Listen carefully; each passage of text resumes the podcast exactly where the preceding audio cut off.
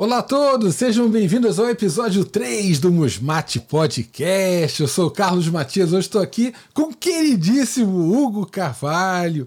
Querido Hugo, e, e aí, amigo? Tudo bem? Beleza, amigão. Chegamos com a bola toda aqui hoje. Com, com toda. O pessoal do chat aqui tá presente aqui. Tá o Hamilton dando boa tarde pra gente. Tá a Caroline, tá o Sebastião.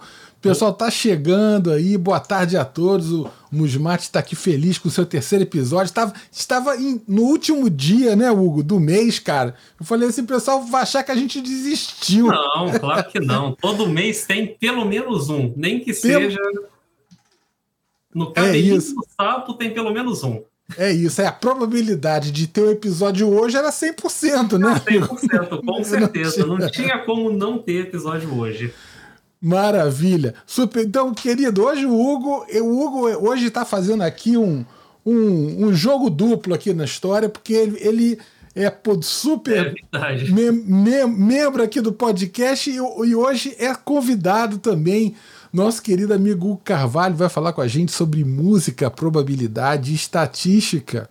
Olha que bacana, é a tipo área de expertise aí do nosso amigo Hugo. Queria falar um pouco, a, apresentar o Hugo para o pessoal que está no chat, chegando, assistindo aí, ou que está ouvindo aí no Spotify ou no Apple Podcasts o nosso podcast hoje. Apresentar o Hugo, ele tem graduação e mestrado em matemática aplicada pela UFRJ, é doutor em engenharia elétrica também pela UFRJ, é professor do Departamento de Métodos Estatísticos da UFRJ e tem interesse em processamento estatístico de sinais e música e matemática. Então, uma, uma, uma, fera, uma fera que vai falar com a gente hoje. Muito, muito bem-vindo, Super Hugo. Obrigado, Carlos, por estar aqui me recebendo mais uma vez, né? Como sempre estamos aqui no nosso podcast. É isso aí, show de bola. Ó, o professor Cícero Bandeira, lá do Ceará, tá lá em Quixadá. Caramba, que bacana, que Cícero. Olha, o podcast Musmate tá, tá no Brasil todo. Pessoal. Caramba, aqui boldly going where no podcast has gone before. É, exatamente. exatamente isso. Vamos lá. Hugo, eu tô aqui com uma apresentação sua, mas eu queria antes que você falasse um pouquinho com a gente, assim, é, porque esse, acho que tá virando um padrão aqui, aqui já no podcast uhum. da gente. A gente sempre quando recebe um colega, porque não, não, essa coisa de música e matemática, né, Hugo, não deixa de ser uma, uma, uma região de fronteira no mundo acadêmico, né? Não, não deixa de ser uma região de, de fronteira. E aí, pô, eu acho que, infelizmente, cara, assim, acho que na vida acadêmica, assim, na academia, na universidade, infelizmente, as fronteiras, elas, elas ainda são um pouco rarefeitas, assim, elas são um pouco. Tem pouca gente transitando na fronteira. Tem, tem né? muros lá. Muito altos. É, muito, conseguiram lá fazer o muro. Conseguiram. Lá conseguiram fazer o muro lá, né, cara? E, e, Mas vamos aí, quebrar esse muro, né? Vamos, vamos quebrar amorosamente, não é isso? Com certeza. Quebrar na paz. É isso aí. E aí eu, eu, queria, queria te ouvir saber um pouco como é que foi para você essa história de. Pô, você fez pô, matemática aplicada, você fez mestrado em matemática aplicada, fez o, o, teu, o teu doutorado também lá no FRJ em engenharia elétrica e de repente você está agora envolvido com essa parte de. E como é que chegou essa música aí, nessa, no meio dessa estatística toda, nessa história toda? Como isso se colocou para você? Então, na verdade, minha história é um pouco doida nesse sentido, porque a estatística, a, a, a música, na verdade, ela nunca deixou de, de, de existir. É, eu, eu toco violão clássico desde que eu tenho oito anos de idade, é meu instrumento principal. Hoje em dia eu também toco um pouco de baixo. E eu comprei uma gaita, vou aprender a tocar uma gaita minha, nova aventura musical é essa. E quando eu fui chegando, né, perto de decidir o que, que eu tinha que fazer da, da de, de, graduação, né, aquele momento difícil é, da vida, eu pensei, puxa, eu queria muito estudar música, mas aparentemente música é algo que não dá dinheiro. E aí eu decidi fazer matemática, porque com matemática você claramente vai virar milionário da noite para o dia, né? É, E aí eu fui fazer só, matemática. Só que não! Só, Só que, que não. não. Só que não. Só que não. E aí, um professor meu do pré-vestibular me falou do curso de matemática aplicada. Eu entrei no site, achei aquilo muito, muito legal. E coloquei na minha opção do vestibular. Na época não tinha nem Enem ainda. Fiz o penúltimo ano com o vestibular da, da FRJ, vestibular próprio. Aí entrei no curso de matemática aplicada. E depois de algum tempo entendi que eu gostava de matemática e continuei no, no, no curso de, de matemática aplicada. Mas eu nunca tive nenhuma pretensão de juntar isso com música. Eu nem sabia que existia essa possibilidade ainda quando eu estava durante a minha graduação. Nessa época, eu queria estudar física matemática. Tanto que meu mestrado foi em aspectos matemáticos da teoria da relatividade geral. Eu estava com uma área completamente distante da música, assim. E quando eu fui migrar para o doutorado, eu optei por fazer uma coisa mais aplicada, né? Eu fui trabalhar com processamento de sinais com o pessoal da engenharia elétrica e o meu primeiro objetivo era trabalhar com processamento de imagens, era o que eu tinha em mente. Até que eu conheci o meu orientador, o Luiz Wagner, e ele é completamente doido por música. Assim, a casa dele ele tem pelo menos 10 mil CDs. Eu me lembro que ele falou isso numa contagem em 2013, então eu não sei mais o que. Já deve estar já, já nos tá em... 20 mil, né? É, infinito, praticamente. E aí eu falei, pô, acho que é uma oportunidade de eu fazer as pazes novamente com um músico que habita em mim, né? E ele me propôs trabalhar com um tema que ele tinha orientado é, algumas pessoas no passado e que foi o tema que ele fez, né? É, uma boa parte do trabalho dele, que era a restauração de áudio através de métodos estatísticos. E aí, quando ele me propôs isso, eu pensei, o que, que eu faço agora? Eu nunca gostei de estatística, caramba, eu fugia das matérias de estatística, mas, puxa, isso parece ser tão legal, tão divertido. Hum, caramba, parece que é uma ótima oportunidade, né? De fazer as pazes entre a música, a, a, a, a, matemática através do processamento de sinais e, quem sabe, talvez até fazer as pazes com a estatística, né? E eu dei uma chance. E graças ao Luiz Wagner, hoje em dia a gente é super, super amigo. É, eu descobri que eu adorava estatística, né? Achava isso muito, muito legal. E consegui juntar novamente né, essas, essas paixões minhas e descobrir uma nova paixão que era a estatística. Então, aí eu fiz o meu doutorado trabalhando com processamento de sinais, com, com, com alguns problemas específicos de, de, de, restauração de áudio, mas até aí eu ainda estava um pouco pulando né, de um lado para o outro do muro, como o Carlos falou. De vez em quando eu estava fazendo coisa de matemática, de vez em quando eu fazia coisa de, de processamento de sinais, e quando eu tive a oportunidade de conhecer o grupo Musmate, eu fui convidado para, junto com o professor Ney, colega lá da matemática, e professor Sim. Stefanella, para dar um curso de introdução à música formalizada, onde a gente ia fazer essencialmente uma leitura do livro do Yannis Xenakis, Formalized Music. E aí eu falei, caramba, não obstante, tem um grupo de pesquisa no Rio de Janeiro que não, além disso, na universidade que eu já trabalho, né, que faz pesquisa nessa direção. Como que eu não descobri isso antes, né? E tinha que ser que tinha, tinha que ser através de quem? Claro, da Stefanella, né? Que conhece meio mundo meio e que mundo. vai meio mundo, talvez já tenha evoluído para o mundo todo, né? É. e que vai colocando as pessoas em contato e fazendo o grafo ficar cada vez mais completo. Sim. E aí eu conheci esse pessoal maravilhoso e fiquei, caramba, que legal. E aí foi onde eu descobri realmente que daria para se utilizar é, é, é, matemática como um todo, né? não somente os aspectos que eu tinha mais ciência no momento, de probabilidade e estatística, para estudar não somente os aspectos musicais que são diretamente na forma de ondas, transformadas de Fourier, e, enfim, toda já a, a, coisa clássica que a gente conhece da física do som, que não é bem. É, é, é mais música e emissão. É, é, é, mais a emissão da música e matemática, Sim. né? Sim. Mas descobriu com essa galera que dá para a gente estudar é, a música em si, né?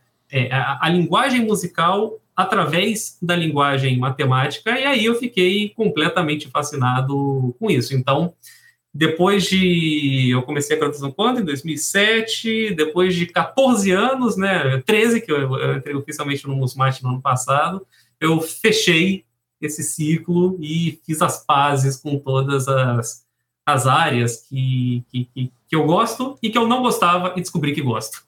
Maravilha. Quer dizer, deu, deu, deu uma volta completa e fechou o laço. Deu né? uma volta doida. Olha, isso, isso, aí, isso é uma coisa curiosíssima. Eu, eu fico ouvindo, hein? Aí, quando a Cecília veio aqui, né? Foi, foi no nosso primeiro episódio. Uhum. Ela também, você vê como as coisas são. É, assim, é, realmente é uma eu, eu acho que é muito legal. É, há, há uma coisa em comum, é que, que de perfil de quem trabalha assim e que percorreu essa, essas trajetórias mais fronteiriças, que é sempre estar tá perseguindo aquilo que gosta. Eu acho isso é. daí. E eu acho isso muito incrível, cara. Eu acho e ficar sem preconceito, né? Ficar sem preconceito com coisas novas que você é, coisas velhas que você não gostava e pode vir a gostar, ou coisas que você não sabe se gosta e vai lá e experimenta. Exatamente. E, a, e, a, e, assim, na universidade, isso é, isso é muito difícil, Hugo, porque é. há essas caixinhas, assim, essas expectativas é, de produção, a coisa das áreas, assim. Então, é, quando a gente vai para essas regiões fronteiriças, há, digamos assim, em várias situações, assim, uma certa antipatia. Eu não vou Sim. dizer uma antipatia institucional, mas uma antipatia de colegas, de alguns pares, assim, que às vezes, né, assim, Sim. querem investir mais em uma produção no mainstream ali da área tal. E quando você vai para uma região que é menos ortodoxa, digamos assim, é meio aí né? Meio esquisito. Fica meio esquisito o negócio. Isso Ou seja, daí... além do muro ser alto pra caramba, ele tem um teto, né? Ou seja, é, é, é difícil sair da, da, da, caixinha. É. É, isso daí, rapaz, olha, eu vou falar para você aqui o negócio. Aqui no chat, pô, o pessoal tá chegando aqui, ó, só o Cássio Jordano, ah, tá legal. sempre presente, super Cássio. Isso é uma fera em educação estatística, ele, o, o Hugo. Pô, feríssima. Legal, legal. Ele, ele recentemente com o Cássio Jordano concluiu o doutorado dele em educação estatística, educação financeira por meio de projetos. Rapaz, uma beleza. Isso aí é, inclusive, o pessoal que estiver ouvindo aqui o nosso podcast, pensando que está mais numa área ligada à educação, isso pode ser até uma ideia bem interessante de buscar conectar né, coisas que o Hugo vai falar com a gente aqui de, de música, estatística e probabilidade, né, às vezes em um, em um viés mais próximo às questões escolares, às questões curriculares. Né? Sim, trazer isso para cada legal. vez mais cedo né, na formação das pessoas. Tá o Edmar aí também. Eita, tá todo mundo. Tá everybody, every cabra presente aí, tá todo mundo. Every cabra. então, Hugo, tô aqui, tô, tô com a sua apresentação Beleza, aqui. Já coloco no ar já ou não? Pode colocar, pode colocar. Vamos lá então. Eu vou aqui ficar aqui, você tem que ficar aqui. Vamos lá, estamos aí. Pode Quando... botar um segundo slide. É... Botei um pouquinho o texto né, para quem estiver acompanhando aí no, no, no, nas plataformas somente é, com áudio depois, não ficar. É, dá, dá para acompanhar. Eu acho que é importante que antes da gente falar das conexões da probabilidade da estatística com a música, é importante que a gente faça uma distinção do que, que é a probabilidade, do que, que é estatística. Eu acho que essa fronteira fica um pouco é, obscura, né? Na verdade, não existe uma fronteira, ao meu ver, mas, enfim, acho que, que, que, que o escopo de cada disciplina fica um pouco obscura. Então, essa figura que eu adaptei do livro do Larry Wasserman, é, All of Statistics, A Concise Course in Statistical Inference, é, apesar do nome parecer um pouco pretencioso, assim, é realmente um curso conciso em tudo sobre estatística. É conciso, 700 páginas, né? Mas o cara se propõe a fazer uma quantidade... A fazer tudo, né? Você precisa ter uma quantidade infinita de páginas. É um excelente livro foi um dos livros que eu utilizei para fazer as minhas pazes com a, com a estatística, quando comecei a estudar lá em 2013 para o meu doutorado. Então, essa figura que a gente tem ilustrado de um lado são processos que geram dados, e do outro lado a gente tem dados que a gente observa. Tá? É, eu vou fazer essa, essa piada ruim e vou fingir que a gente está falando realmente com dados que a gente está jogando. Então, se você pega um dado equilibrado de seis faces, né, você tem um processo gerador de informação. Se você jogar esse dado mil vezes e você observa 498 caras e 502 coroas, você tem o outro lado. que são os dados observados. O caminho de ida, que vai do processo de gera, gerador de informação para a informação observada, né, o, o, que estuda esse, essa flechinha é majoritariamente a probabilidade. Né? Ou seja, você pode se perguntar, sabendo que o seu dado é honesto, qual que é a probabilidade de você observar esse evento de 498 caras e 502 coroas? Né? Para isso, você precisa assumir é, alguma informação acerca do equilíbrio dos dados, dele ser balanceado, ou se você, ou se você conhece quão desbalanceado ele é. Né? É, como a gente, em geral, não tem acesso a essa informação, a gente assume que o dado é equilibrado, né? ele pode não ser, a gente pode estar lidando com. está tá, tá num cassino e alguém está jogando um dado para sacanear a gente e roubar mais dinheiro. É importante que a gente saiba fazer o caminho de volta também. Né? Se você observou 498 caras e 502 coroas, é razoável você assumir que o dado é... Caramba, eu tô falando de dado e cara e coroa aqui. Eu tô fazendo... É, dado e moeda. Eu falei, esse dado tá valendo uma grana. É, não. Falei, esse dado tá valendo uma grana, mas, mas tá, tá, tá claríssimo, Hugo. Tá dando pra entender, beleza. eu fico nervoso toda vez que eu tô ao vivo, eu falo besteira. Não, é, é porque tem três. É porque todo dado, a gente sabe que todo dado de seis faces tem três faces, cara e três coroa. É Exatamente, isso. Exatamente, é isso. Finge que os pares são caras e os ímpares são Exatamente, é isso aí.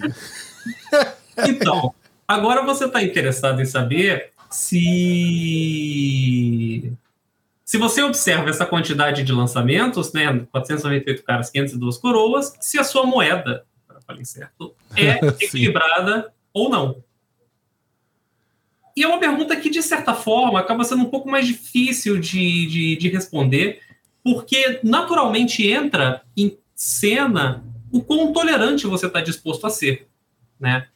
É, para mim, pode não ser suficiente. Não, eu só, eu só aceitaria que é equilibrado se eu observo 500 e 500. Se tem um desvio maior do que um, é, eu já não vou aceitar. Né? É, para quem está mais familiar com, com os termos, isso seria o nível de significância de um teste de hipótese. Né? Você pode ser quão tolerante quanto você quiser para cometer erros nas suas inferências. Né? E é algo que a gente sempre está sujeito, porque a informação observada ela é sempre um resumo daquele processo que gera informação. A gente nunca tem acesso a uma informação infinita. Então, no fundo, no fundo, a gente nunca vai saber como que aquele processo de geração de dados acontece. A gente faz hipóteses e, a partir daí, infere coisas sobre a informação observada e a gente utiliza a informação observada para consertar as hipóteses sobre o nosso processo de geração de informação. Né? É, qualquer semelhança com, com, com, o método científico do Descartes não é mera coincidência. Tá? Sim. Uhum. Tem tudo isso embutido por trás.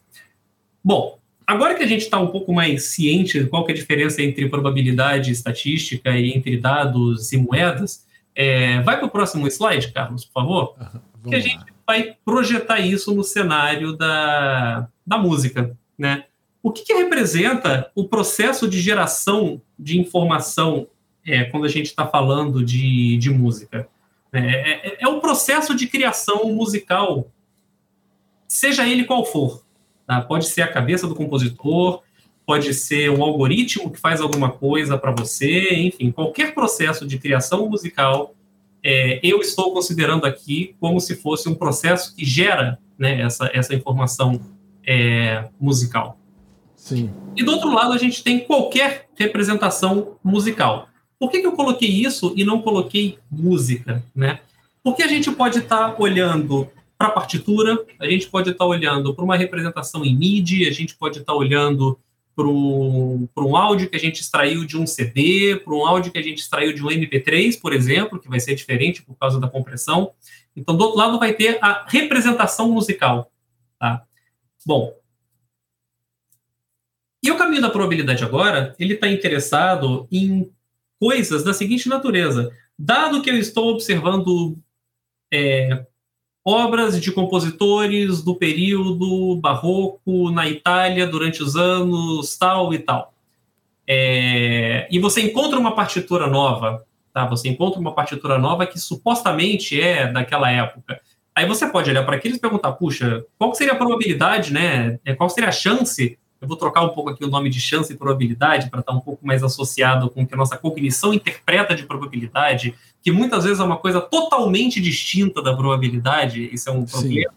Né? Sim. Qual seria a chance de eu observar isso daqui dentro desse contexto? Né? Então, seria uma maneira de você calcular certa verossimilhança para aferir alguma informação sobre aquela representação é, musical. E o caminho de volta seria o seguinte: você tem uma base de dados composta pelas músicas do Tom Jobim. E aí você está interessado em estudar transições de acordes, né?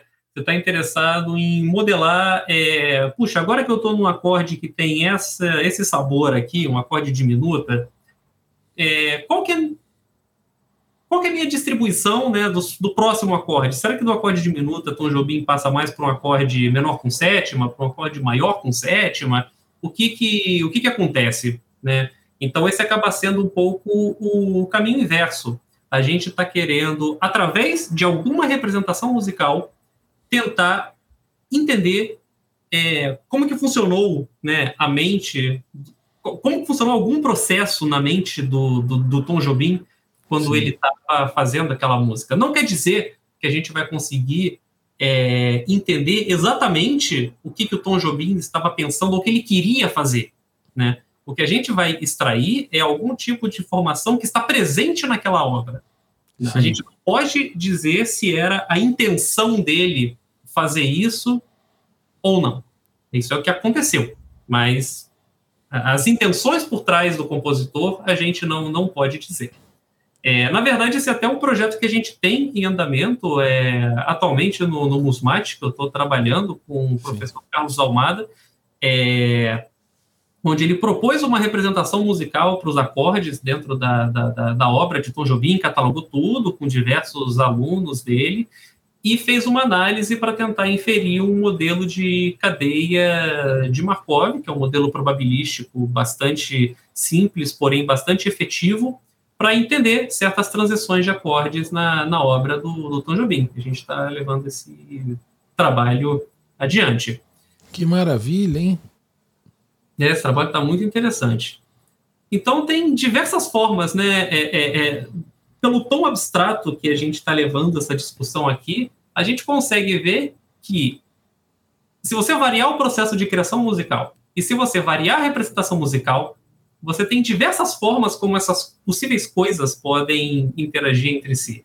Isso, isso eu estou deixando fixo as interpretações da probabilidade e as interpretações da estatística. Porque se você varia tudo isso, é, é, é, é, uma, é uma quantidade infinita de, de, de, de possibilidades e informações para se lidar. Muito interessante, rapaz. E aí eu trouxe três exemplos né, de três livros didáticos que fazem essa relação entre música e o processo de criação musical, usando ferramentas de probabilidade estatística, que eu acho que seria legal para ilustrar e um pouco mais a fundo é, nessa, nessa discussão. É, pode começar do último, Matias, por favor? É, eu resolvi mudar a ordem agora. Não, tranquilo. Esse daí? Esse daí mesmo. Esse Beleza. livro, o livro Fundamentals of Music Processing, do Maynard Miller, né, eu copiei aqui um trecho que está na contracapa do livro, ele traz um conhecimento tecnológico profundo e um tratamento abrangente de tópicos essenciais em processamento de sinais musicais e recuperação de informações musicais. Ele discute de uma maneira rigorosa técnicas importantes e algoritmos que são geralmente aplicáveis para uma grande quantidade de tarefas de análise, classificação e recuperação, ao mesmo tempo que essas técnicas são aplicadas a tarefas musicais específicas. Qual que é o bacana desse livro? Ele ilustra exatamente um dos problemas que é mais difícil de resolver é, computacionalmente, mas que a mente musicalmente treinada consegue resolver com uma certa facilidade. Por exemplo, você escuta uma música, né?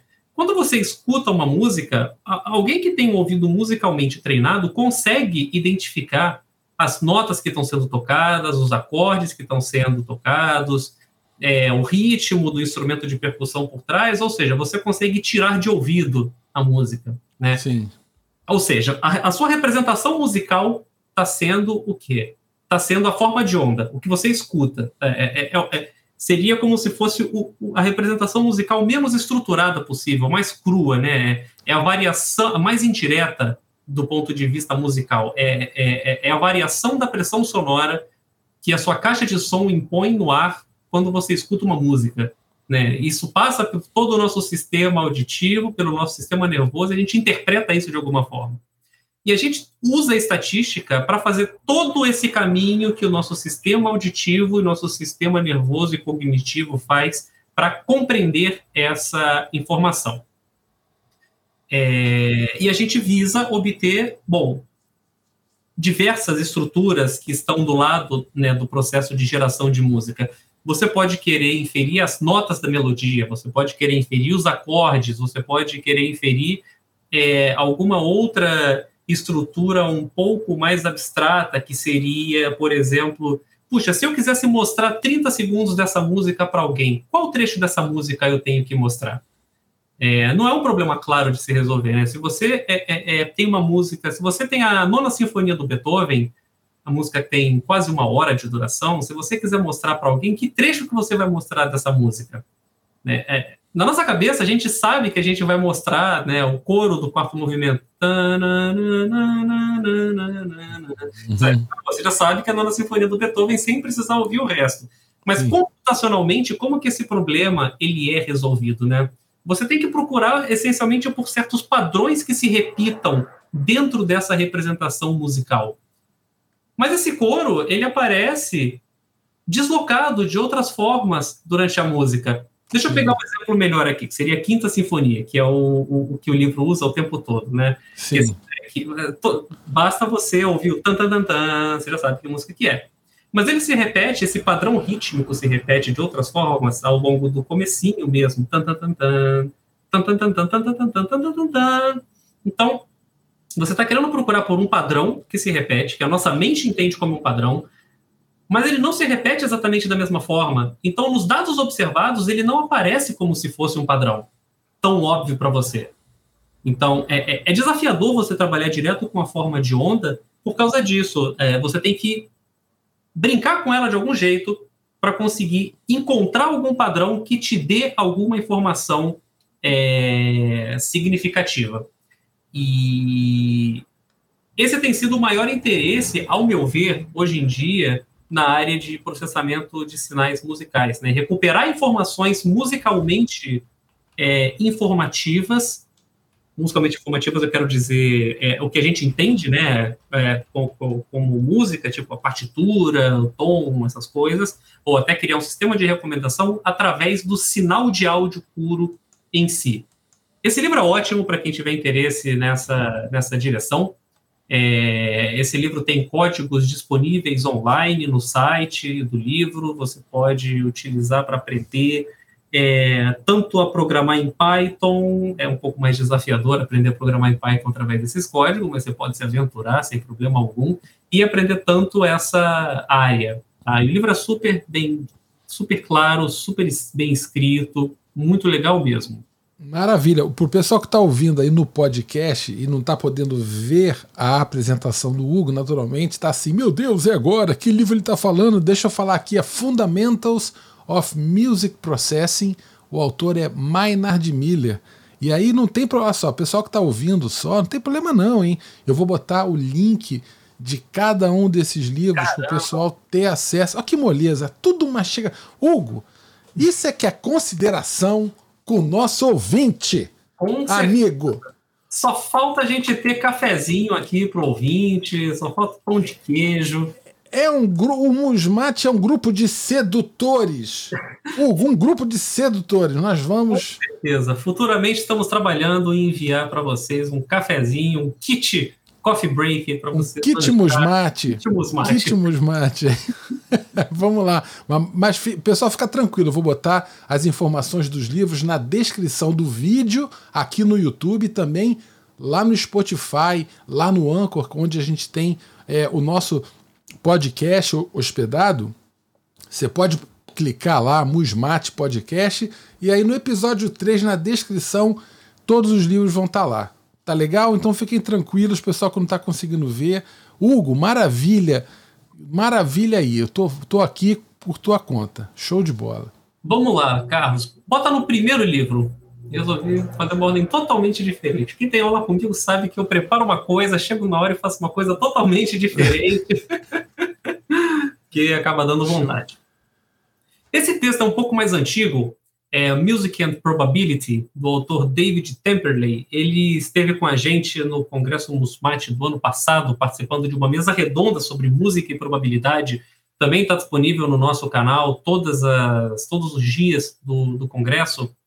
E o que está escrito na contracapa dele, um trechinho que eu trouxe, é o seguinte: ele explora questões na percepção musical e cognitiva de um ponto de vista probabilístico e como probabilidades modelam a percepção musical e mesmo a música por si só. É, o autor propõe é, é, modelos computacionais para duas tarefas cognitivas básicas, que é a percepção da tonalidade e a percepção do ritmo, utilizando técnicas de estatística e probabilidade bayesianas. Bom, Nesse texto, o autor trabalha com uma visão menos. É, é, é, com uma representação musical é, é, menos crua do que, se, do que a forma de onda. Né? Ele trabalha com. essencialmente com a partitura. Tá? Computacionalmente, a gente utiliza um arquivo MIDI, que é virtualmente a mesma coisa que uma partitura, é, mas a gente pode pensar que a gente tem acesso à partitura é, daquela música. E a partir dessa partitura, onde a gente vê a progressão das notas, a gente está interessado em inferir qual é a tonalidade daquela música. Tá? Para quem não é, não está tão por dentro assim das questões musicais, deixa eu dar uma breve explicação. Músicos, me perdoem, do que, que é a tonalidade de, de, de uma música, né? É, se a gente fala que uma música está na tonalidade de Dó maior, a escala de Dó maior é composta pelas sete notas Dó, Ré, Mi, Fá, Sol, Si. Então você espera que essas sete notas apareçam mais na sua música e você espera que certas notas sejam um pouco mais raras, como por exemplo um Fá sustenido.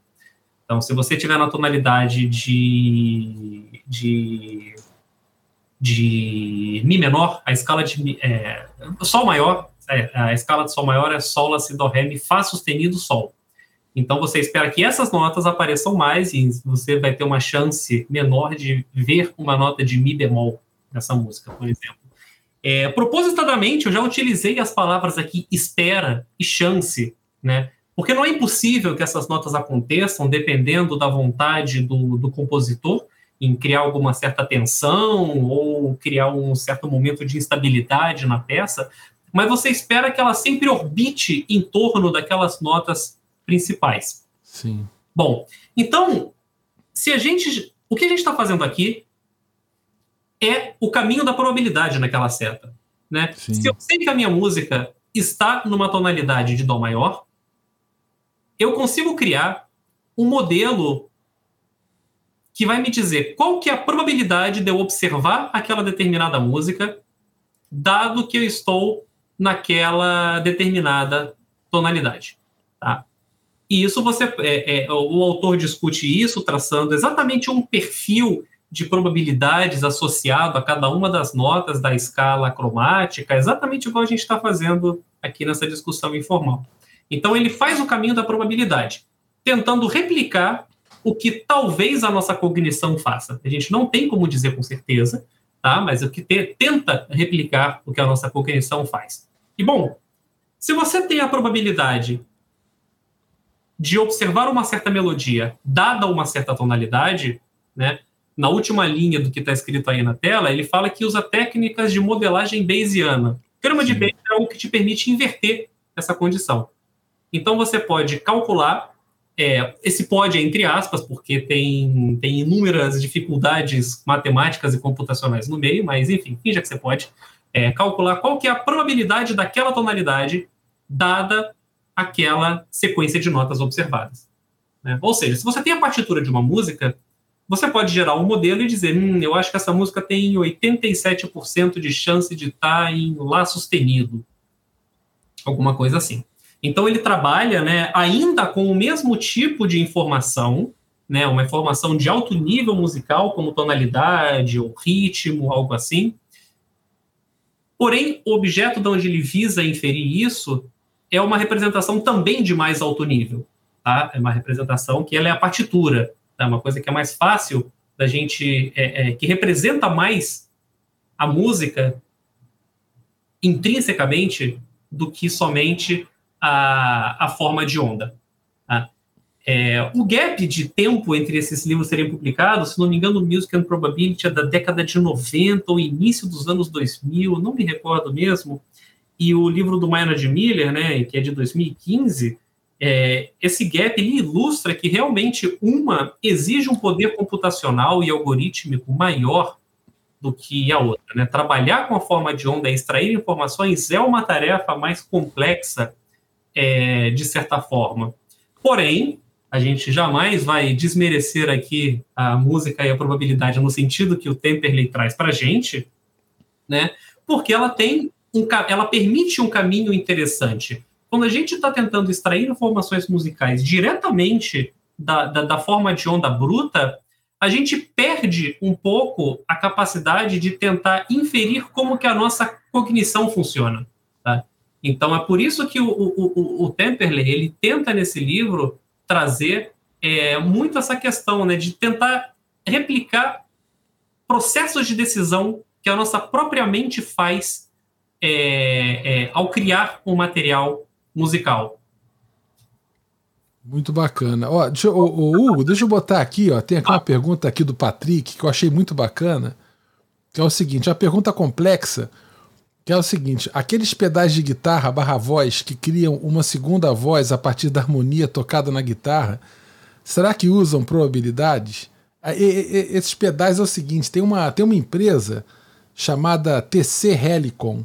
Ela tem vários pedais, tem vários, vários, vários produtos que funcionam assim. É muito bacana. Você pluga a sua guitarra é, como fosse tipo de um parte de um mixer. Você coloca a sua guitarra no, no aparelho e aí você tem uma saída é, do, do aparelho. Você entra com a sua guitarra e entra com o seu microfone de voz. Só que na saída do aparelho sai a sua guitarra, sai a sua voz, mas tem umas opções interessantes que são assim: de você, por exemplo, você pode escolher harmonizações vocais. Exemplo, como fosse assim: você está tocando uma música, aí chega no refrão, você quer fazer uma dobrada de voz, ou você quer abrir em três vozes, um fazendo a, a, a melodia principal, uma fazendo a terça e um fazendo a quinta, por exemplo, daquela, daquela linha melódica.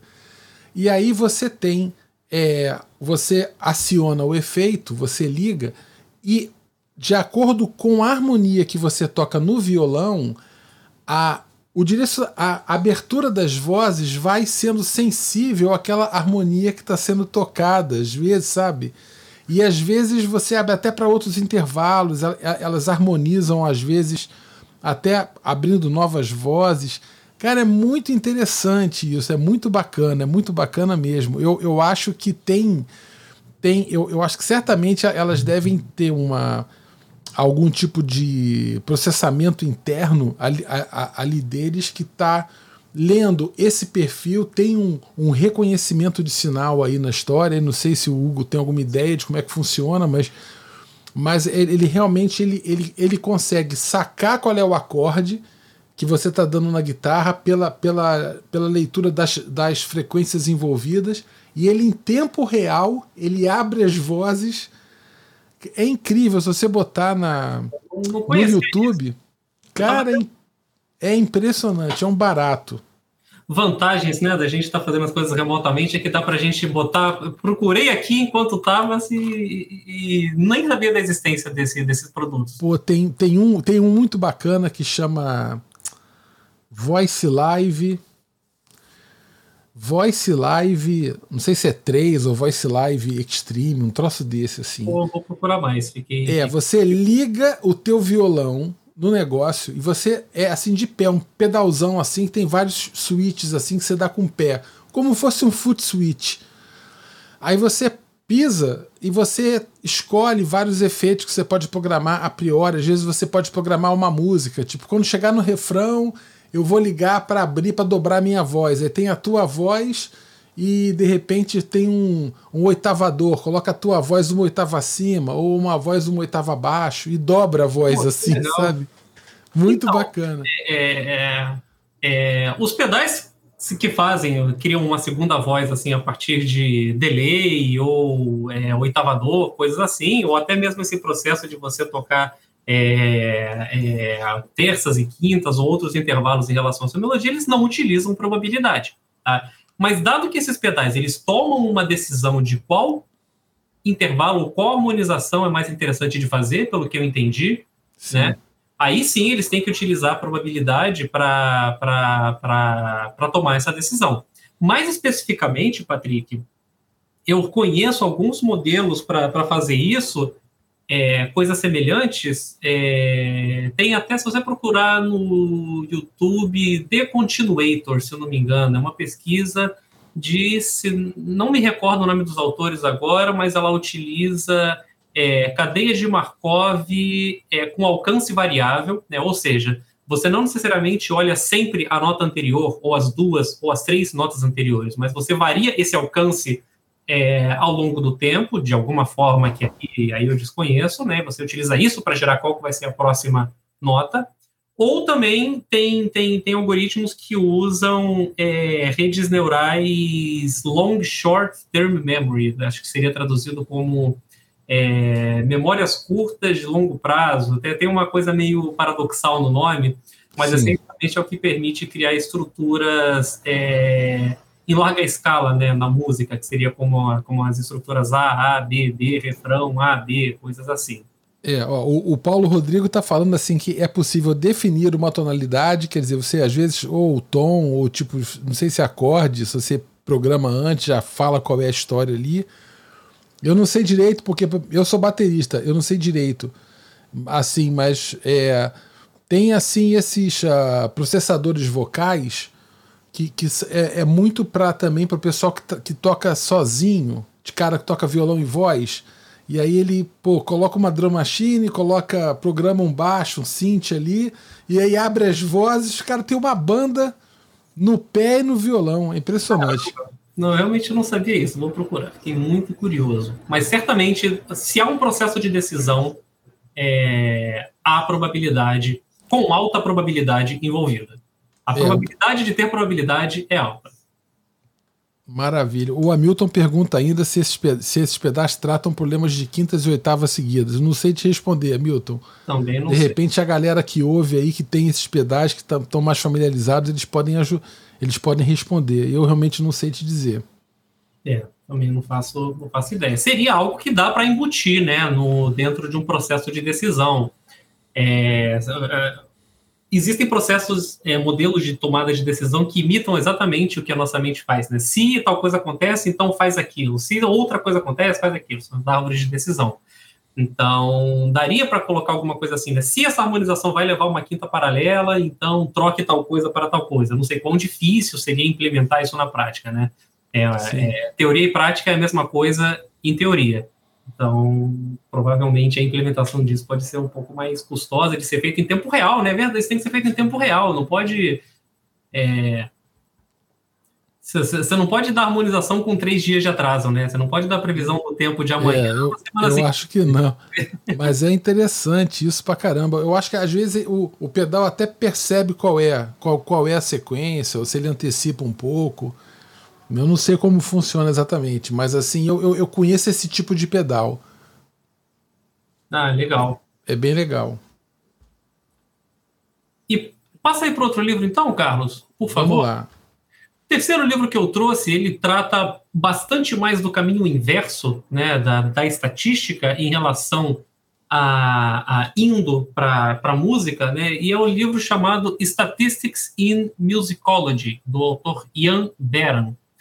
É, o que está escrito na contracapa dele é: existe uma grande variedade de métodos estatísticos que podem ser aplicados em música. É, certos tópicos selecionados são discutidos nesse livro, indo desde estatística descritiva até modelagem formal por estatística paramétrica e não paramétrica. É, os fundamentos teóricos de cada método são brevemente discutidos, com referências mais detalhadas na literatura. A ênfase é em exemplos que ilustram como utilizar esses resultados em análise musical. Os métodos podem ser divididos em dois grupos: métodos gerais da estatística e especificamente, é, e agora o segundo grupo, né, métodos especificamente feitos para resolver questões particulares em música. Então esse livro ele tenta ser um apanhado bem geral, né, de que tipos de informação você pode extrair a partir dos diversos tipos de material musical que, que, que você tem. É, é, ele é bastante abrangente, né? E como ele fala aí, ele trata desde de, de, de, de, estatísticas descritivas básicas, né, que seria você fazer um histograma das notas que aparecem numa determinada peça, é, até modelagens paramétricas, que seria o que a gente descreveu quando a gente estava falando do, do, do, livro do Temperley, né, de calcular a probabilidade da tonalidade dada aquela sequência de notas, é um modelo paramétrico, você tem certas quantidades específicas para estimar, ou modelos Sim. até não paramétricos que são bastante mais sofisticados em estatística. Mas o que eu acho mais interessante dessa frase, desse, desse, dessa, desse trecho que eu selecionei da contracapa do livro, é o finalzinho, você pode dividir os métodos em dois: métodos gerais e métodos específicos para questões musicais. Tá? O fato de haver a necessidade da criação de métodos específicos para lidar com questões musicais é muito interessante, né? Porque isso, isso, isso, isso diz, né, é, é, indica que existem dificuldades intrínsecas às questões musicais e que devem ser especificamente modeladas é, para fazer esse, esse caminho de volta. Né? Então, existe pesquisa específica para música e probabilidade, é, probabilidade estatística em música. Tá? É, é, tem coisas específicas que devem ser desenvolvidas dentro desse, dentro desse contexto. Então, eu enxergo esse livro como sendo algo mais geral, para quem estiver interessado em ter uma visão mais geral de estatística e música, eu indicaria esse livro é, para. Dê uma olhada nos capítulos e veja qual que te agrada mais. Né? Os capítulos são mais ou menos independentes entre si. Então,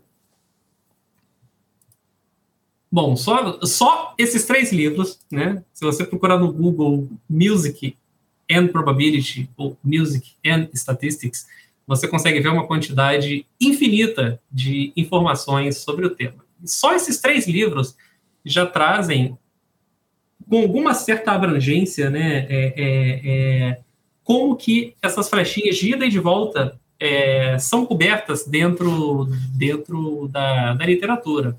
E, bom, tem, tem muito mais. Né? Tem, tem uma literatura realmente infinita sobre, sobre isso daí. E acho que isso consegue ilustrar bastante né, a importância dessa, dessa, dessa interação. Né? Ninguém quer banir os compositores, ninguém quer que não haja mais o compositor que as músicas sejam todas feitas por, por um computador. Mas a gente quer sim facilitar determinados processos, né? De análise de grandes, grandes bases de dados, né? Imagina que você encontra um baú com 50 mil folhas de partitura. Se você conseguir digitalizar isso e transformar isso, por exemplo, é, num arquivo de partitura de um software, né? É, é, não naquele, naquela, naquele scanner, num formato de imagem, pô, isso é excelente para um, um musicólogo estudar essa base de dados, né? Então você precisa de uma ferramenta análoga ao OCR, mas voltada para partituras, voltada para partituras manuscritas, degradadas. Então é, a gente quer facilitar a vida é, é, é, do musicólogo, do, do, compositor, do intérprete, como, como, como vocês bem ilustraram aí no chat, com, com esses pedais que fazem essas maluquices, né? E auxiliar até o próprio ensino da, da, da música, né?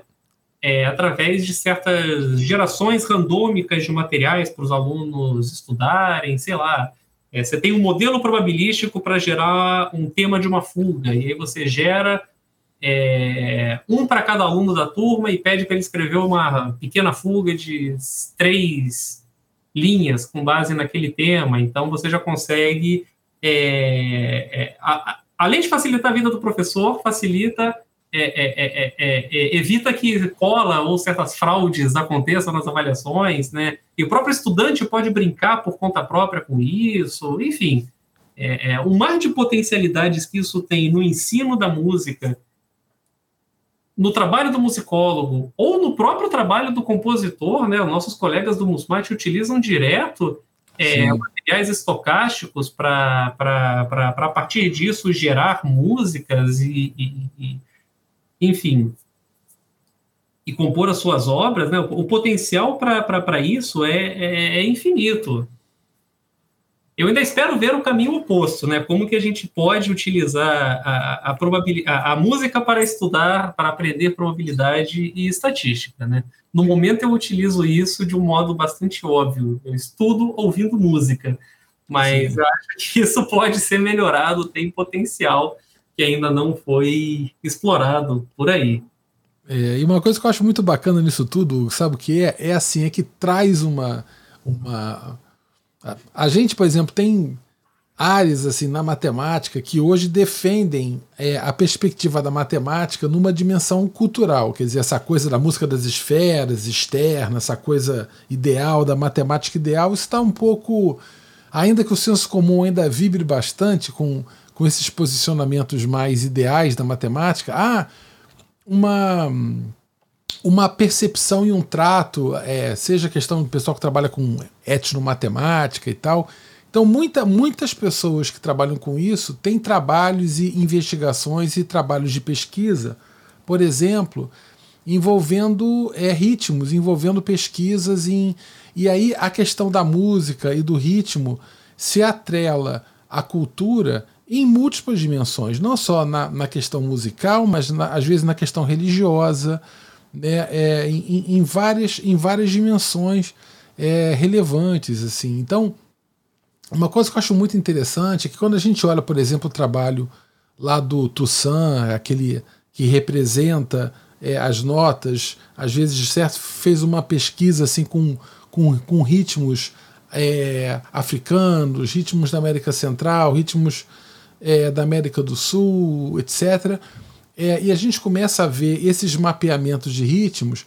A gente está vendo ali um trabalho que poderia ser abordado estatisticamente, em termos de uma perspectiva de, assim descritiva é, desses ritmos, né, que seria uma dimensão daquela setinha que você colocou lá no teu, no teu diagrama, e, e talvez uma outra dimensão é, na questão até da própria migração, quer dizer, se a gente imaginar que esses grupos culturais se relacionaram, se a gente imaginar, por exemplo, que é, é, inúmeros cidadãos livres africanos né, durante o século XVI, XVII, XVIII foram raptados e violentados e trazidos à força para a América Central, para a América do Sul, por exemplo, até para a América do Norte a gente vai começar a perceber que, na verdade, é, essas similaridades entre ritmos, é, na verdade, revelam é, deslocamentos e, e, fluxos históricos e, e migrações e relações de poder e processos muito mais complexos. Sim. Então, né, quer dizer, se a gente fizer uma análise agora é, cultural, ou a gente entender um estilo, o estilo cubano da rumba, ah, o estilo se eu for olhar para um outro tipo, assim, a gente olhar no samba, não, isso é samba de roda. Ah, esse aqui é, é pagode, esse é um samba. Quantos estilos de samba? Na verdade, a gente pode até entrar, se engajar em um processo probabilístico de análise estética, de talvez compor algo mais próximo em termos probabilísticos mesmo, no aspecto composicional, de algum estilo. Agora, o que eu acho muito interessante é isso tá muito claro para gente desses movimentos culturais. Quer dizer, é, eu, eu, acho isso incrível, é, assim, da gente conseguir ver nessa fronteira de música e matemática uma coisa, como você falou, que é super importante, por exemplo, para o professor de música, para o musicólogo, mas também para o antropólogo. Soma. Para o antropólogo, para o sociólogo, né? Às vezes você vê outras dimensões do conhecimento que são, que são muito. É, que se articulam de uma maneira profunda. Então eu, eu acho isso muito legal. Eu acho isso muito interessante. Deixa eu ver, tem aqui, tem uma, algumas questões aqui que eu vou perguntas aqui e colocações. Ó, o Paulo Rodrigo está falando que a tecnologia de reconhecimento de, de timbre, de pitch, está bem avançada hoje em dia e já atingiu a polifonia. A prova disso é o Melodyne. Haja Melodyne para salvar essa turma aí. né? A galera do The Voice, nos programas ao vivo é que a gente vê. Né? Quando o programa é pré-gravado, é tudo lindo. No programa ao vivo, né? aí. Né? Mas esse, esse Melodyne aí é, é, é um. É um tem a ver com, com aquele autotune que a gente chama. E aí tem tem uns plugins bacanas, rapaz, assim, pessoal que trabalha com rádio, eu que gosto dessas coisas, né? Eu me enfio com isso. É, você, às vezes você fala uma frase e o próprio software mapeia as notas é, do que você falou, assim, do que você falou, e ele, e ele, ele posiciona meio que num tecladinho, você vê um, um teclado de um piano, assim. Caramba! E, e ele, você vê as palavrinhas, assim, as, os pontinhos das palavras, e você pode depois entrar com o mouse e, e arrastar para cima e para baixo e mudar as notas, cara, do que você falou, assim, e você desenha isso. É impressionante, cara. Muito bacana. Que coisa doida. Cara, é uma coisa. É maravilhoso, assim. O que está acontecendo hoje é, é incrível. O Hamilton coloca que o, o Scott Murphy analisou as trilhas incidentais de 300 filmes no trabalho. Né? Não sei se foi no lápis. É, realmente, pô. É, também não sei. Scott Murphy esteve com a gente aí no quinto Congresso Numismático, que aconteceu ano passado. Tem uma palestra hum. ótima. É, por sinal, daqui a pouco a gente tem que falar do Congresso. Pessoal, não sei se o pessoal está sabendo aí não, mas tá vindo o sexto Congresso Internacional do Musmate, hein? Apertem os cintos aí. Pessoal, a gente já vai falar já já. O chegou. É, tem um anime, ó, o Patrick tá falando aqui, ó, tem um anime chamado Carole Tuesday, que passa num futuro em que todas as músicas são compostas por inteligência artificial. Olha só que bacana. Aí surge uma dupla que resolve compor a moda antiga. Bom para introduzir o assunto com jovens. Pô, que bacana, hein, Patrick?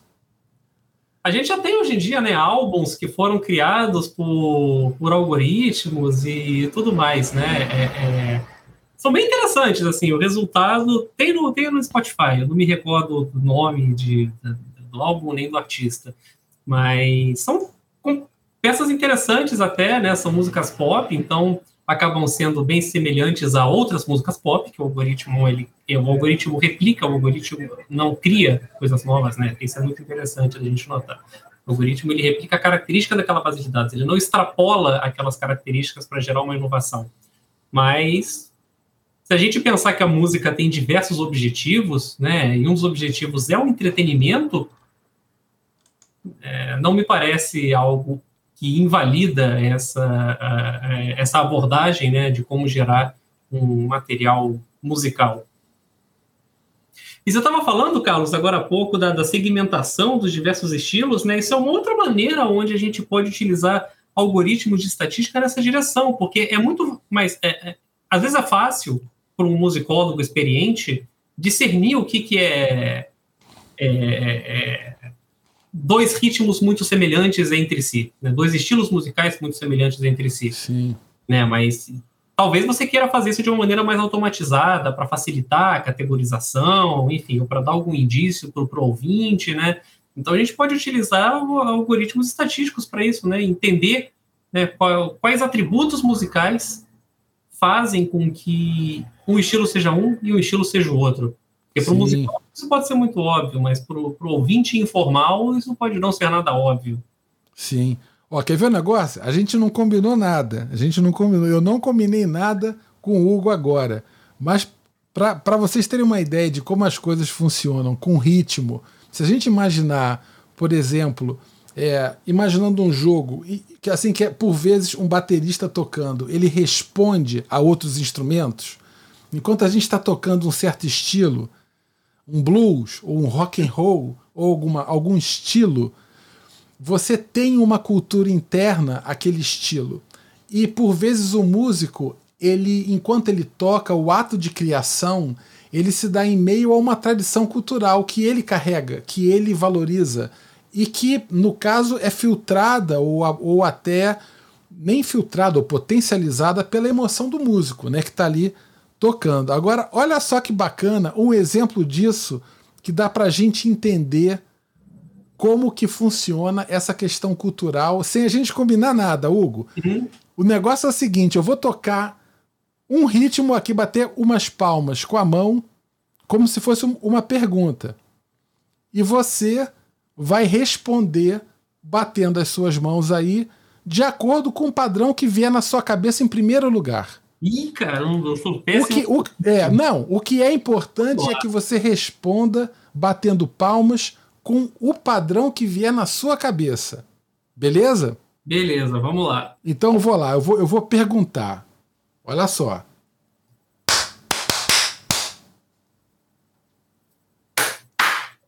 É isso. Paparará, pá, pô. É papá. Se você não fizer papá, Hugo, você nem dorme hoje, Hugo. Você nem dorme. Fala, fala, três e meia da manhã, o Hugo me liga, Matias, vamos entrar ao vivo para eu fazer o papá. Porque eu tenho que fazer o... pra eu conseguir dormir aqui. Né? Não... Pois é, tudo isso está embutido na nossa base de dados social, né? Que a gente é isso. informações o tempo todo, é, musicalmente, culturalmente. Talvez se você mostrasse isso para um, digamos, para algum indiano que tem uma outra cultura musical totalmente ia, diferente. Não ia responder isso. É. Ia ser tá, taca, dá, taca de tá, tá, pá, pá, pó. Isso é, aquele negócio que eles fazem. É. Aí, isso, é, isso, isso que eu acho muito legal, quer dizer, a gente imaginar, até no contexto probabilístico, né, que, por exemplo, há, há uma, uma dimensão de, entre aspas, perda até da equiprobabilidade pelo dimensionamento cultural, né, pela tradição cultural. Às vezes você, por exemplo, em um estilo de música como afro-cubana, você tem uma clave ou, ou vários tipos de clave, tan, sabe? Você fica ouvindo essas coisas e a música vai se desenhando em cima, como que essa clave conversa com o piano, como que conversa com outros instrumentos. A gente vê que nessas escolhas, se a gente fosse fazer um algoritmo de escolha do, da próxima célula, tal, talvez não houvesse, não, não fosse equiprovável, talvez houvesse um algo de uma tradição cultural que enviesa é, essa, essas escolhas para um lado para outro. Maneiro isso demais, não é não? Isso é muito legal mesmo. É, é, é, é, é porque tanto a música né, quanto a matemática, elas são frutos do nosso, da nossa cognição. Né? É, é, tudo fruto do, do, do nosso cérebro. E o que eu vou dizer agora também, também que essa frase que eu falei não é teoria minha, né? São teorias também consolidadas já em, na, na, na literatura é, a probabilidade ela é uma das formas como a gente enxerga o mundo, né? A probabilidade está muito intrínseca à nossa interpretação é, do mundo. Então, se a gente cria música e cria matemática através da nossa cognição e a gente utiliza a mesma cognição para interpretar esses é, é, esses fenômenos e a gente interpreta fenômenos do mundo como um todo através da probabilidade e estatística, parece um caminho natural, né, a, a se seguir. Sim. E eu, eu acho que eu, assim, eu acho que tem, tem uma guinada envolvida, essa coisa sempre da perspectiva descritiva, descritiva, descritiva, essa tradição que a gente carrega aí, né? Século XVIII, né? Quer dizer, e aí de repente agora a gente começa a ter agora outras dimensões e variáveis e atributos probabilísticos, né? Sim, sim. É, outros modelos aí, muito legal. Show de bola. Ó, o, o Cássio tá falando aqui que, que vai divulgar. O, o Hugo, o Cássio, rapaz, ele tem um grupo no Facebook lá da PUC. Olha, que ele divulga um monte de evento. Pessoal que tiver interesse, conhece o grupo lá da PUC, lá no Facebook, do Cássio Jordano, que divulga evento de matemática de todo jeito. É matemática de cabeça para baixo, de lado, trocado, de pé é tudo, é tudo junto lá. Dá, dá, dá uma visitada. Cássio, obrigado pela força aí. Divulgue pra gente aí o congresso. Então, quer aproveitar de... e divulgar logo agora? Divulga agora! Divulga agora. Vamos lá, vamos lá botar aqui na tela. Apertem os cintos aí, galera. Aí, ó, que beleza. O sexto, a sexta conf, congresso, a Conferência Internacional do Musmate, de 18 a 22 de outubro. A, vai ser online promovido pela Universidade Federal do Rio de Janeiro, né? Muito show de bola. Então vai tem, já tem já é, um programa, tem também o site também para o pessoal olhar, dá, dá uma olhadela. Vai ser, é, um, é um evento online, então e alto nível, gratuito, vai ser um... totalmente gratuito pelo YouTube. O pessoal fica doido, papá. Tudo de graça, o pessoal fica doido. Ó que beleza. É, é isso. E, Ainda e assim, tem coffee break, mas tem concerto. Todos os dias tem um monte de atividades, mesa redondas, palestras, e no fim do dia tem um concerto, tudo temático em homenagem ao Schoenberg. Né? Schoenberg completa é, 70 anos da, da morte dele, agora em 2021, e a gente resolveu Sim. fazer uma conferência em homenagem a ele. Ele é um dos pais do dodecafonismo, uma teoria que tem bastante interseção também com a matemática, como a própria Cecília trouxe no nosso primeiro podcast, né? Ela mostrou um artigo que envolvia simetrias e, e, e dentro do, do dodecafonismo. E eu vou fazer uma outra propaganda aqui, Carlos, se você me permite, Pô. a gente, as próximas três, quatro edições do nosso podcast, quatro, quatro, nossas próximas quatro edições do podcast Isso. vão ser um esquenta para o Congresso. A gente vai conversar é, com o Carlos Almada, do Musmate, vai falar um pouco para a gente sobre o Schoenberg, do decafonismo como um todo. Vamos conversar com o Liduíno Pitombeira, também do Musmate, que, além de tudo, vai fazer uma composição dodecafônica em tempo com real. Com a galera ao vivo, tempo real. Vai, vamos compor uma música. Então, eu, eu já tenho o plano perfeito. Eu fico quieto ouvindo. As pessoas no chat dão a ideia, Liduíno compõe, Aí eu gravo, sai correndo. Vou vender? Vou vender. É isso. Sai correndo e vou vender. É a pirataria mais rápida, né? É, mais rápida, ao vivo. Quando acabar o programa, eu já tô milionário com a obra do Lituino. Ó, o, o pessoal, vocês não podem perder. Isso daí é, é, é, muito bacana. A Úrsula está fazendo aqui um comentário, ó. Mesmo a subjetividade responde a padrões socialmente construídos. Certamente, certamente. Sim. Logo, dá para mapear com estatística, com pesquisa quantitativa atrelada à qualitativa. Perfeito! Então, a galera então que trabalha com história oral, né, não, Úrsula? Pessoal que trabalha com história oral pô, e com depoimento, com narrativa, para captar isso daí, fazer uma pesquisa aí qualitativa aí, e, e fazer mapeamentos estatísticos desses discursos aí, olha que beleza. Boa, Úrsula! E além desses dois podcasts, vamos ter mais dois surpresas. Vai ser mais um esquenta aí. Isso.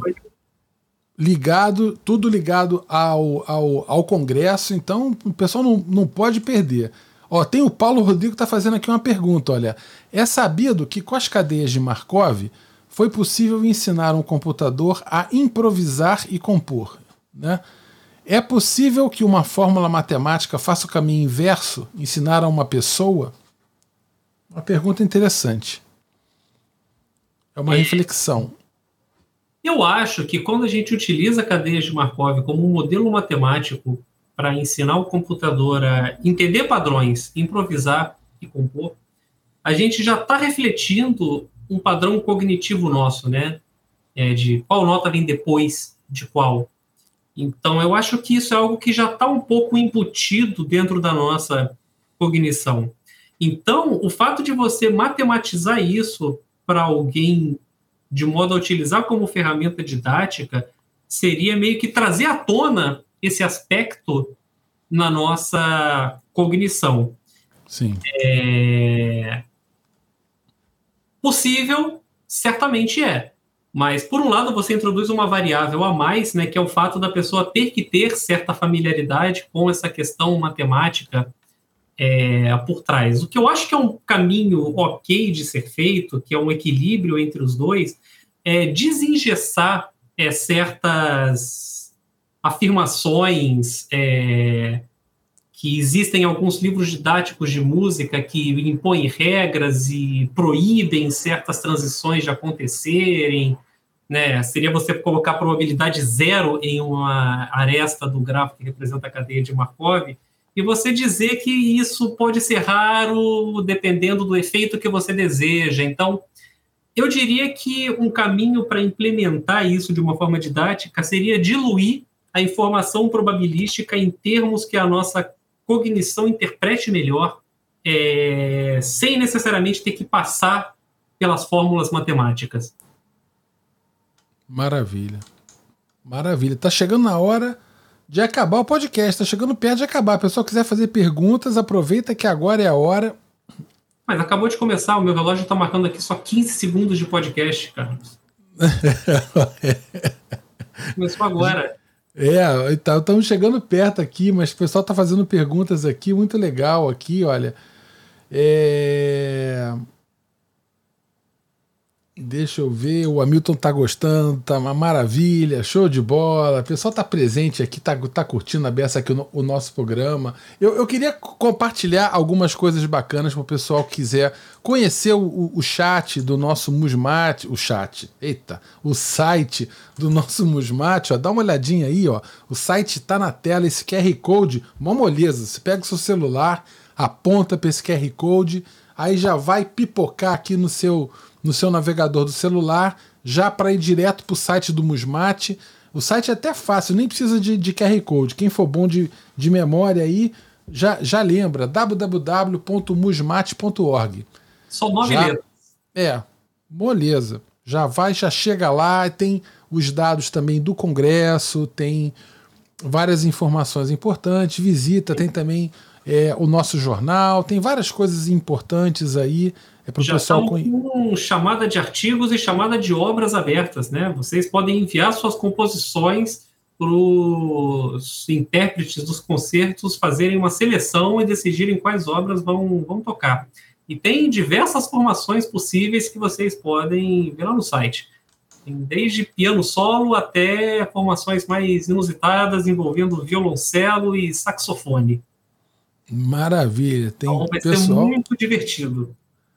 Pô, tem que, o pessoal tem que mandar. Eu acho que, ó, é, essa a, área de, de música e matemática, a gente está investindo forte nisso. O Grupo Musmate tem uma tradição já reconhecida, já, pessoal, tanto Liduíno, como Daniel, como Carlos Almada, o Hugo, o, o, o, o nosso querido Pauxi, que fez parte também do grupo até, até recentemente, tem um trabalho maravilhoso com música e matemática. Então, é, é, é muito importante né, a, gente, a gente lutar por consolidar essa área, que é uma área de fronteira, é uma área importante a gente conversar, pessoal que trabalha, que tem interesse nessa área, da gente estar tá junto. na área rarefeita, né?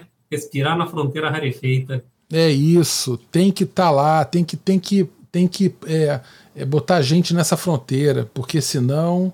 Ó, tem o Hamilton perguntando uma coisa bacana aqui, eu acho que o Hugo Olha, quais disciplinas de matemática barra estatística são mais interessantes para um aluno de graduação em música, composição, puxar como optativa de livre escolha? Que pergunta bacana, hein?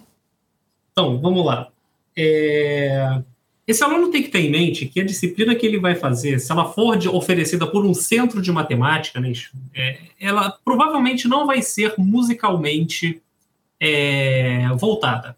Né? Então, é, ele teria que aprender a matemática e buscar provavelmente a formação, a extensão disso dentro da música é, por conta própria. É, eu diria que disciplinas que podem ser interessantes de um aluno a fazer nessa direção é uma disciplina de álgebra, onde ele vai aprender teoria de grupos, que modela um monte de coisa dentro de música, como a Cecília falou para gente no primeiro podcast. É, puxando um pouco a sardinha aqui para o meu lado, uma disciplina de probabilidade, uma disciplina básica de, de, de probabilidade dá um bom. É, uma boa base para um aluno partir para estudar inferência estatística também, pode ser uma outra disciplina de, de interesse. É, caso seja de interesse desse aluno, ele pode também fazer disciplinas que usualmente não são ofertadas por centros de matemática, que são disciplinas de processamento de sinais. Né? A gente encontra disciplinas é, de processamento de sinais musicais sendo ofertadas. Né? Dentro da FRJ, meu orientador mesmo já ofertou disciplinas disso, processamento de áudio, coisas assim. Não cai tão dentro de disciplinas de matemática, matemática, álgebra, estatística pura, é, mas utiliza ferramentas de matemática e utiliza ferramentas de estatística para fazer modelagens de processamento de sinais. É um caminho para se trabalhar direto da forma de onda para extrair informações de interesse. Então, acho que uma disciplina dentro desse conjunto seria, seria bacana para um, um aluno puxar. Maravilha. E uma coisa que eu vou complementar, já, já contar um pouco, um pouco da história, que tem, tem, é, é bastante provável, vamos botar, vamos botar probabilisticamente, é bastante provável que esse ano eu dê um mini curso aberto de teoria dos grupos. Opa! Tá certo? Então, o pessoal que estiver ligado aí, é, eu devo pegar. Eu agora tô com. tô com. entrei na. No, no, no looping de, de, de, querer fazer curso aberto para todo mundo. Né? Eu tô, comecei um curso agora esse final de semana interessante pra caramba também, assim, aberto assim no YouTube, uma maluquice danada. Mas estou pensando em fazer dentro do Musmate, talvez até é, uma, uma, uma disciplina mesmo, falar sobre teoria dos grupos e aplicações na música. Então, isso vai ser algo um, um pouco mais restrito pela própria natureza, que vai ser uma disciplina do programa, etc. Então, o pessoal que tiver interesse, acho que pode buscar informações aí. Com eu não sei se pode. Eu não sei, pode, Hugo, entrar como aluno livre, estudante livre, coisa assim? Pode, pode. Tem, tem como se, se inscrever como aluno avulso na, na disciplina. Tem Pô. como fazer isso sim. Então é e, maravilha. Bom, o seu curso que você está dando aos sábados, né, é, é, da disciplina mais difícil da gente ensinar, né? É, cálculo de cal... cálculo 1. Cálculo é aquela. 1 galera chegando da, da escola na universidade, tá ainda tateando como é que as coisas funcionam e vem o petardo, né, rapaz? De... É, matéria, eu acho mais difícil de dar é cálculo 1, as matérias introdutórias. É, é barra Tudo que tem um é, é, onde você tem que ter mais, mais, mais preocupação, são as mais difíceis. O pessoal acha que é a mais fácil, mas é a mais barra pesada, porque é onde você está trazendo, né? Tá falando do, é, das ideias gerais. Muito bom, muito bom. Ó, o Patrick está falando aqui, ó, que beleza. Se rolar e inscrever, é, se inscrever nessa disciplina, tô dentro, então. Eu Vamos também. ficar ligado aí no Musmate, participa aqui do podcast sempre. Né, também tem a, a página da gente, tem lá um e-mail de contato, pode escrever para a gente lá, manifesta seu interesse e a gente começa a, a, a montar uma lista aí de, de interessados no curso. É até legal, quem tiver afim, manda lá um e-mail para a gente e a gente já vai já, quando tiver o lançamento da disciplina, a gente já chama, porque certamente vai ser online. Então, isso daí já, já ajuda bem. Maravilha. Olha, tem aqui o, algumas perguntas. Eu vou colocar finais. Está na hora da gente já partir. É, o, o Joilton coloca o seguinte: nessa linha de trabalho, há algo para alunos dos anos iniciais e finais do, do ensino fundamental, olha, Joilton, eu, eu vou até eu vou responder é, agora com uma coisa bacana. Eu tenho um, um grande amigo que é um fera, é um fera, ele trabalha exatamente com o ensino fundamental e particularmente com anos iniciais, assim, é, é tanto com educação infantil como é, as séries finais do primeiro segmento do fundamental. Vamos botar assim, até quinto ano, ali, por ali. Ele tem uma grande expertise de ensino de música para crianças. E ele trabalha com métodos envolvendo atividades motoras, psicomotricidade, mas um, um trabalho belíssimo que é o professor Pedro Pérez.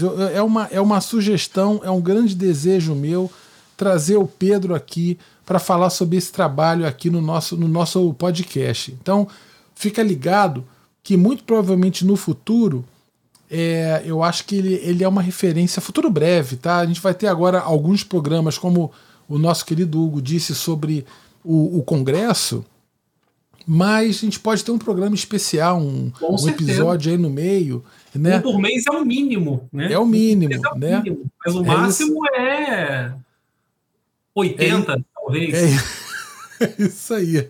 E a gente, e a gente pode colocar o, o Pedro Pérez, ele, ele tem muita experiência e, e eu acho que aí o Joe Hilton, ele, você vai ter assim uma, uma um vasto acesso a, a um portfólio de ideias, assim, porque o que ele faz é algo bastante grandioso. Vale muito a pena. Eu vou realmente. Foi muito legal essa sua pergunta, Joilton, porque eu vou agora é, investir em trazê-lo o quanto antes. O Joilton está falando aqui, está agradecendo para a gente. Eu, a gente que agradece a sua presença, Joilton. Muito bom. E tem, deixa eu ver mais perguntas aqui. Acho que tem mais uma pergunta. Deixa eu ver, tinha mais uma pergunta aqui que eu acho. Opa. Me mosca?